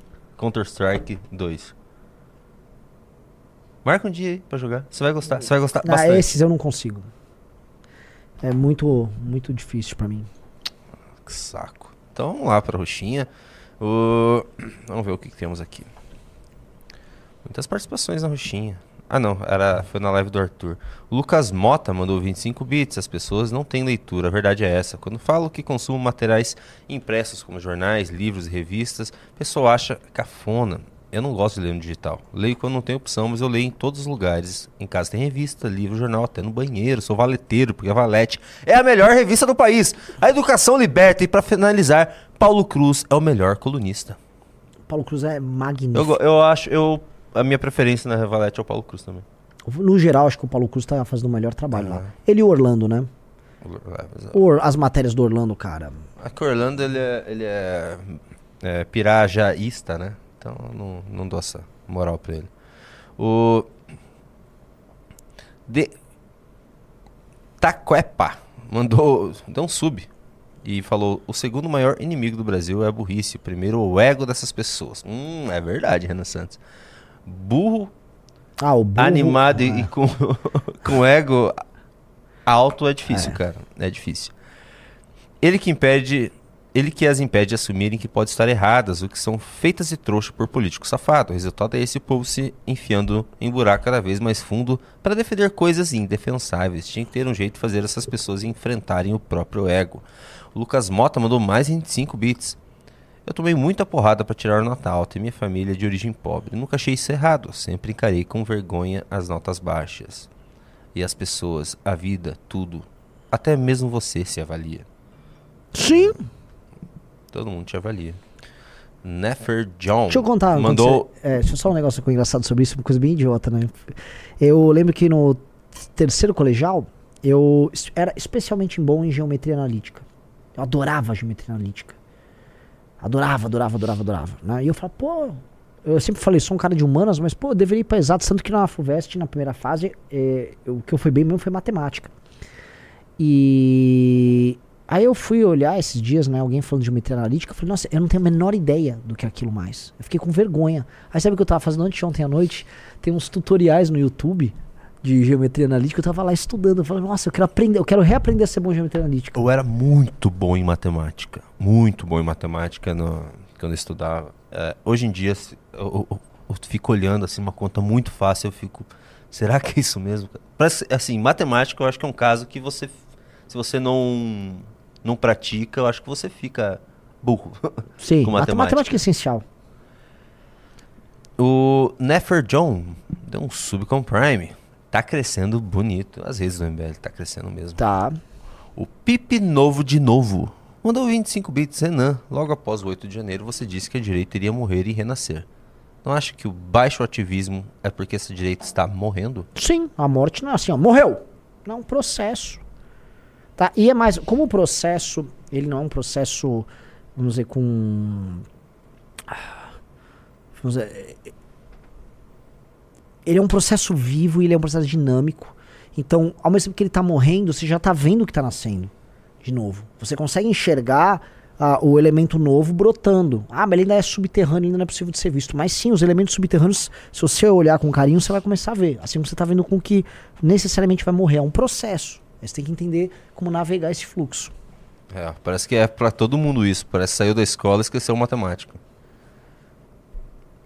O Arthur Bernardo Raidamos mandou 5 reais. João de Deus operou ontem, Fluminense gigantesco. E a glória eterna vem. Estaremos em São Sebastião do Rio de Janeiro, dia 4, no Maracanã. Cano é Deus. Isso é coisa de futebol, Renan Santos? Pô, o- o Germancano ontem deu show, né? Cano, tipo, do Mortal Kombat? Não, o Herman Cano, do atacante do Fluminense. Juliano Zabam mandou 5 reais. Renan, você não acha que a corrupção possa ser fruto também da burrice? Ao meu ver, ser corrupto é ser Eu burro. falei no começo que é- acho que é uma correlação. Elvis de Souza mandou 5 reais, Renan. A fala da vítima da cultura erudita da Raquel é uma prática ensinada nas escolas por vários professores. A perseguição de professores. Só falando que a Raquel não é uma pessoa erudita, tá? Ela é uma pessoa que faz o básico muito bem. E não há nada de errado nisso. O Diego Souza mandou 5 reais. Se te dessem a responsabilidade de educar cinco crianças medianas fora da escola, qual currículo você proporia para elas serem bem-sucedidas? Nossa, bela pergunta, hein? Não, o currículo, cara. Eu venho pensando, assim, né? Eu vejo minha sobrinha lá, né? Eu vejo pensando, assim, uma criança tem que ter estímulos eh, sensoriais desde a primeira infância. E, mas, por exemplo, música. Você ter acesso especialmente a instrumentos musicais, aprender teoria musical, acho que isso tem um efeito monumental no desenvolvimento cerebral na primeira infância, né? Acho que, assim, aprender a tocar piano, aprender a entender teoria musical, eh, eu acho que isso é essencial. Eu nunca conheci alguém que saiba tocar piano burro. Eu conheço algumas pessoas que tocam piano e assim, É? é, é um instrumento, é, é um, é um instrumento completo, piano. Ahn, aprender a ler direito desde cedo, isso graças a Deus eu tive com minha mãe e com meus meu pai. Me davam livrinhos pra eu ler. É, E no que isso te ajudou a não ser calvo? Talvez isso afetou a calvície né, de forma fatal, né? Eu não fiquei adquirindo, tomando só adquirindo vitamina D e tal. Ahn, Acabei com a construção narrativa do Renan. é, não, é que eu tava lembrando, mas tudo bem. O Nivaldo Lorim mandou 20 reais. É, burrice ainda tem um agravante. Ela escolhe áreas específicas para deixar a pessoa 100% mais burra. Exemplo, empresários bolsonaristas inteligentes para ganhar dinheiro e burro na política. Sim. Tem agravante ainda que se chama o orgulho. Marisol Vinha mandou 27,90. A ode à burrice teve notoriedade quando Barba vangloriou-se de nunca ter lido um livro. Hoje, a burrice transformou-se em valor. É, Sim. Ode à burrice. Sim. O Alex Gomes mandou 5 reais. Chamem o Ivan de Minas Gerais para participar de alguma live para dar visibilidade para ele para o MBL em Minas Gerais. Vamos combinar assim, né? Que de todos os MBLs, o de Minas Gerais era o que precisava estar numa, numa- é o que tá numa situação mais nheco, né? Assim, eu tá- eu não consigo informar, tem até hoje um grande líder do MBL em Minas, é um estado muito grande. O russo foi pra lá, e é, o russo tá lá em Pouso Alegre, acho que vai começar a dar frutos lá. Mas, pô, Aconteceu alguma coisa aqui com o Dino. Estão me mandando pra eu reagir. Não acredito que ele fez isso. Ah, era, tava demorando, Renan Santos. o que que houve? Por favor. Não. Vamos lá. Tava demorando. Olha que canalha, velho. Nós não nos escondemos dos problemas, dos nossos, mas nós temos também o dever de apontar causas da violência no Brasil. E uma dessas causas, eu disse, reafirmo, sublinho e direi sempre, foi o arma- o armamentismo irresponsável praticado no Brasil nos últimos anos. Esse é um dos fatores da violência. Eu sei que há pessoas que não gostam de ouvir a verdade, mas a verdade é essa. Porque essas armas foram para o feminicídio, essas armas foram para violência no trânsito, Cara, no isso, bar, isso nas é um famílias. picareta de quinta. Ele tá lá na Bahia. Porque, sabe Isso por é um que, que ele tá na Bahia, Isso né? é papo de vagabundo, cara. É lógico, ele tá indo lá apresentar algum tipo de programa pra tentar resolver uma pista que é tremenda, né? Que é o governador do estado que basicamente elegeu o Lula, que é a Bahia. Aliás, o povo da Bahia vota mal demais, né? Porque, assim, governadores péssimos um atrás do outro, a população de Salvador diminuiu. Salvador era a terceira maior cidade do Brasil, foi pra quinto. Né? E aí, é, esse sujeito vai lá culpar algo que não tem relação alguma com a violência, com o crime organizado, com as gangues que tomaram as periferias de Salvador. Tem, co- não há- ele não consegue estabelecer coisa. Aí vem com feminicídio. Conversa papo de vagabundo. Isso é- ele sabe, o, o Flávio não é burro, ele sabe que ele tá fingindo. Aí fica fazendo esse discurso empolado. Cara, vai me, vai me irritar eu ficar vendo essa merda. Sério. É incrível. Mas Tira, tira, tira essa porra daí da minha frente, vai. Tá bom, vamos tirar. É que, assim, né? O cara. Ô galera, É- entra é- mais é um. o pior, é- ô, n- Vocês não querem ganhar o congresso? Entra mais um no clube pra fazer o sorteiozinho. Já tô com tô sorteio na agulha aí, pô. Vamos Ah, lá. Ele é o pior ministro do Lula, né, cara? Tô falando assim, resultados mesmo, resultados práticos. É, ele é horrível. A- Esse cara, esse cara é horrível. segurança ser- pública é uma. Sim. E vai ser ministro do STF. Ah, lembrando, né? Assim, o Brasil teve um, assim, um estouro agora no número de furtos e roubos. A namorada do meu irmão foi assaltada na frente da casa dela, a mão armada, tá? O motoqueiro com uma arma. é, tomou o celular e tudo mais. Negócio horrendo. Então, assim, tá feio o negócio. Feio, né? Todo, assim, o roubo estourou aqui em todos os estados. Felipe Menezes mandou 2 dólares. Por favor, Nanã, quer sentir o intelectual dentro de mim? O professor Faustino Júnior mandou 10,90. Ajuda a divulgar as minhas vagas que estão no chat. Opa, Que vaga que você divulgou? não sei. Do, do Congresso? Acho que é do Congresso. O OMTSTM mandou 5 reais. Vamos celebrar a estupidez do povo. Vamos celebrar os preconceitos. O preconceituoso voto dos analfabetos. Perfeição do Legião representa bem o que o Renan tá dizendo. Nossa, é verdade. Tem, um tem uma música assim? Vamos Tem, celebrar tem. os precon...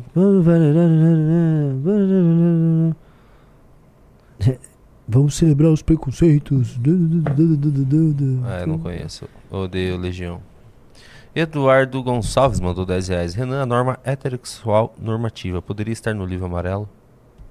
Eu acho. Sim, é um tema pra ser discutido como enfrentar a cultura woke.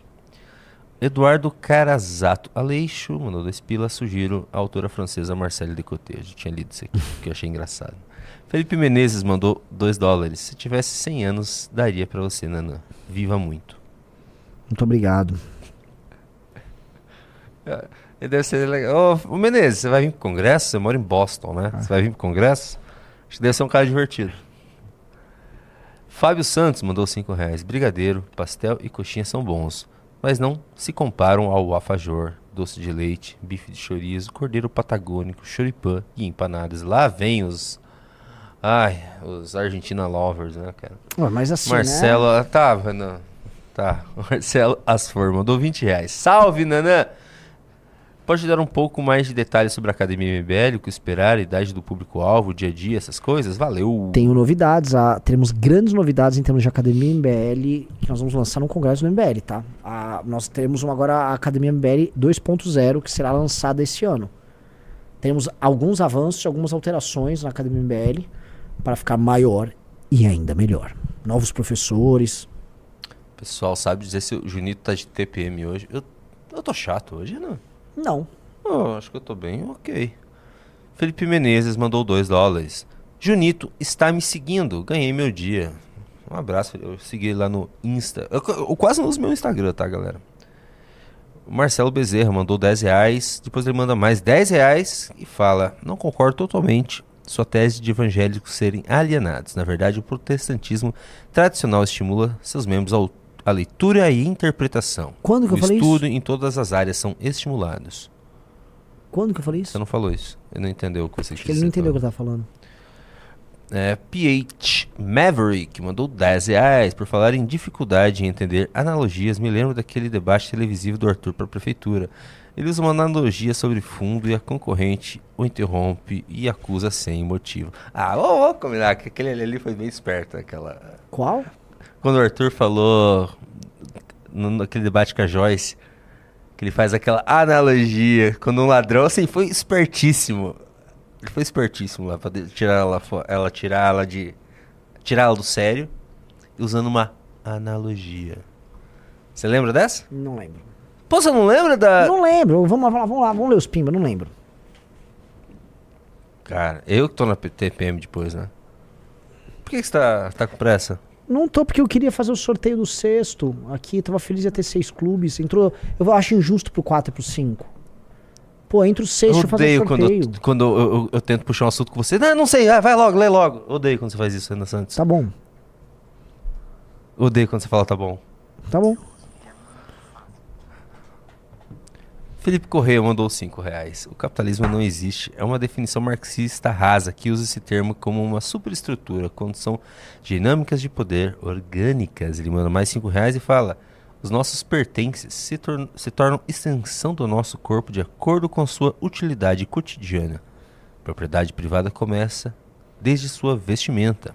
Ele manda mais 5 reais e fala: O campo das sociais deve ser reformado por pessoas que não caiam em armadilhas acadêmicas das discussões que só giram em torno de Karl Marx. Não, mas olha só, eu acho que o termo capitalismo, ah, não quero usar a definição estrita do Karl Marx, mas sim, a forma de acumular capital, de gerar riqueza, de organizar as forças produtivas do ser humano, ele vai se alterando ao longo da história.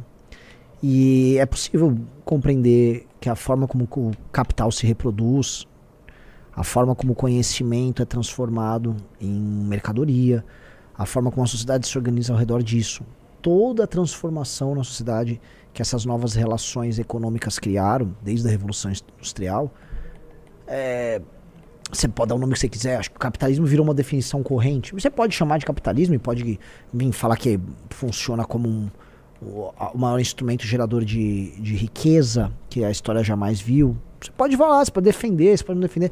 Isso não, isso não interessa tanto. O- a questão é que o fenômeno está aí. O fenômeno está aí. Posso ler mais um, Renan Pode ler, por Santos? favor. Lerei mais um.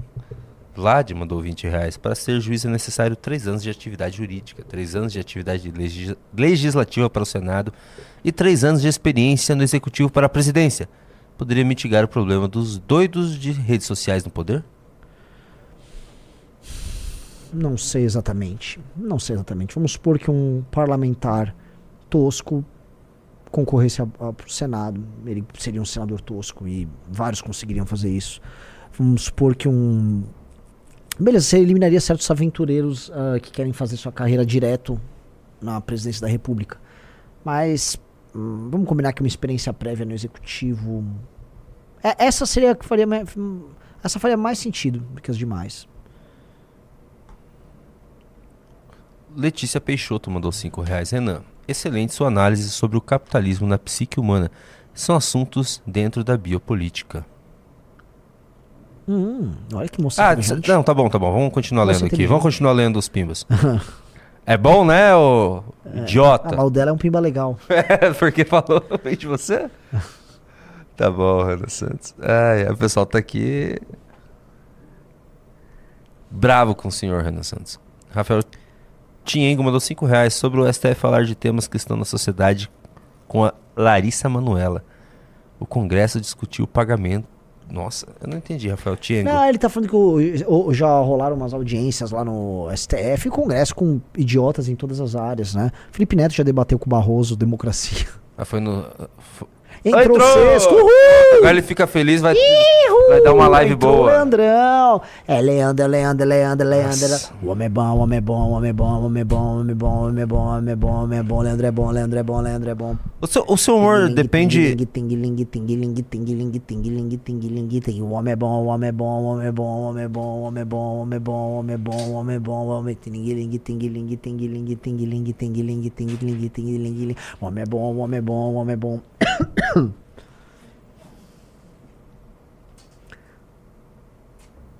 O Helder Lima falou, depende de clube. Claro, depende, ué. Como é que eu pago as contas aqui?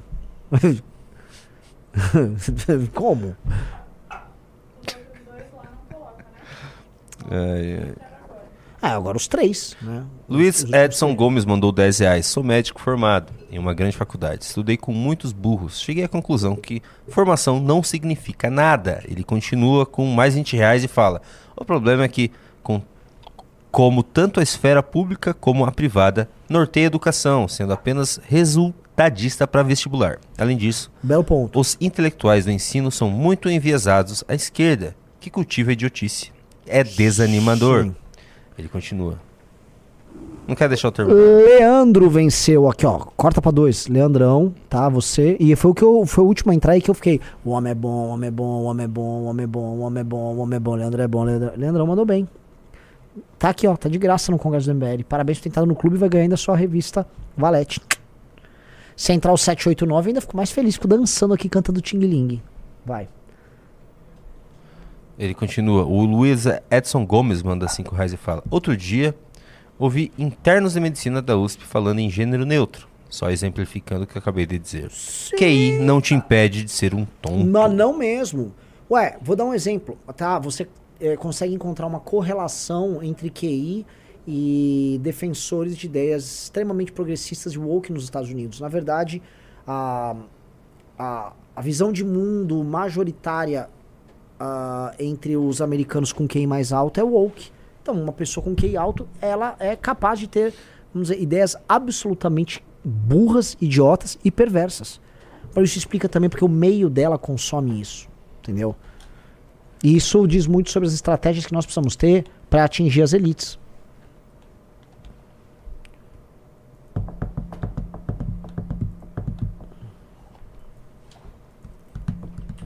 O homem é bom, o homem é bom, o homem é bom, o homem é bom. Pronto. Eu tava vendo uma Terminou mensagem aqui? aqui. Não, tem Então mais. É que eu recebi mensagens aqui, eu tive que ler de última hora. Aqui. Henrique Florencio mandou 5 reais. Se aquela turma tá sofrendo com a Xerazade, imagina se fosse o Temer lá dentro. Nossa. É, Nossa. Temer. Por falar em Temer, onde que ele estará dia 4 de... Dia 4 de novembro, o Temer estará fazendo um react com cinco momentos importantíssimos do impeachment no Congresso Nacional do MBL.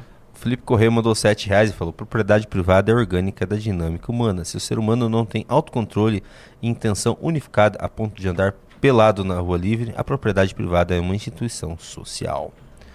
Letícia Peixoto mandou 20 reais em relação à inteligência. Há várias teorias. O QI, quociente de inteligência, geralmente refere-se à escala Wechsler, que mede a compreensão verbal, memorial, operacional, organização perceptual e velocidade de processamento.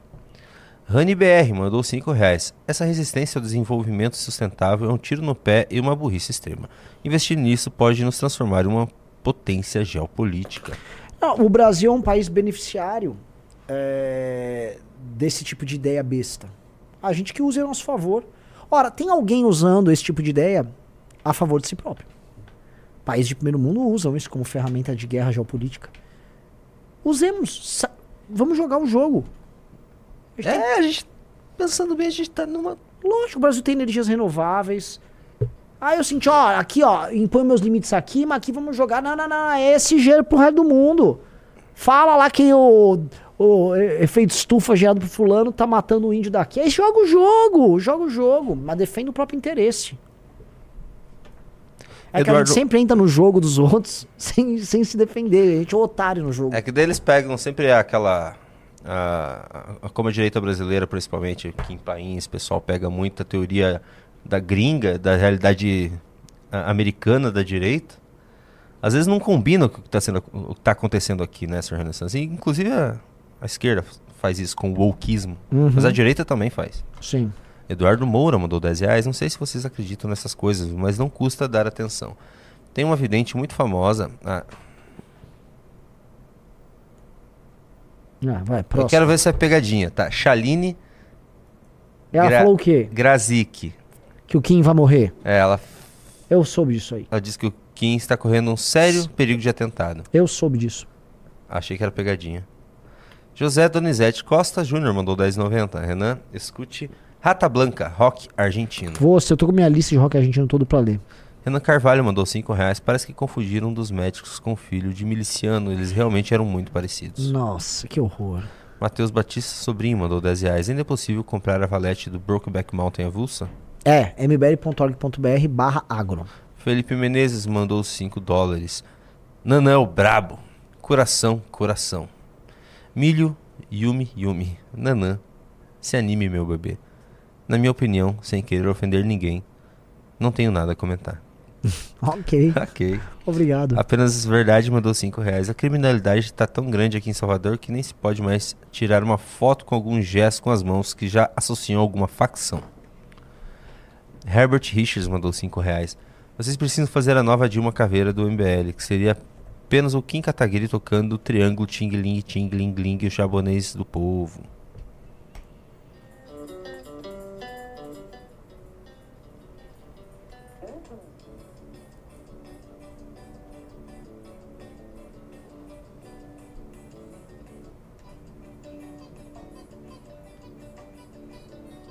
Um cara mandou aqui pra eu procurar lambadinha estilizada, que é a música do Ting Ling que eu falo.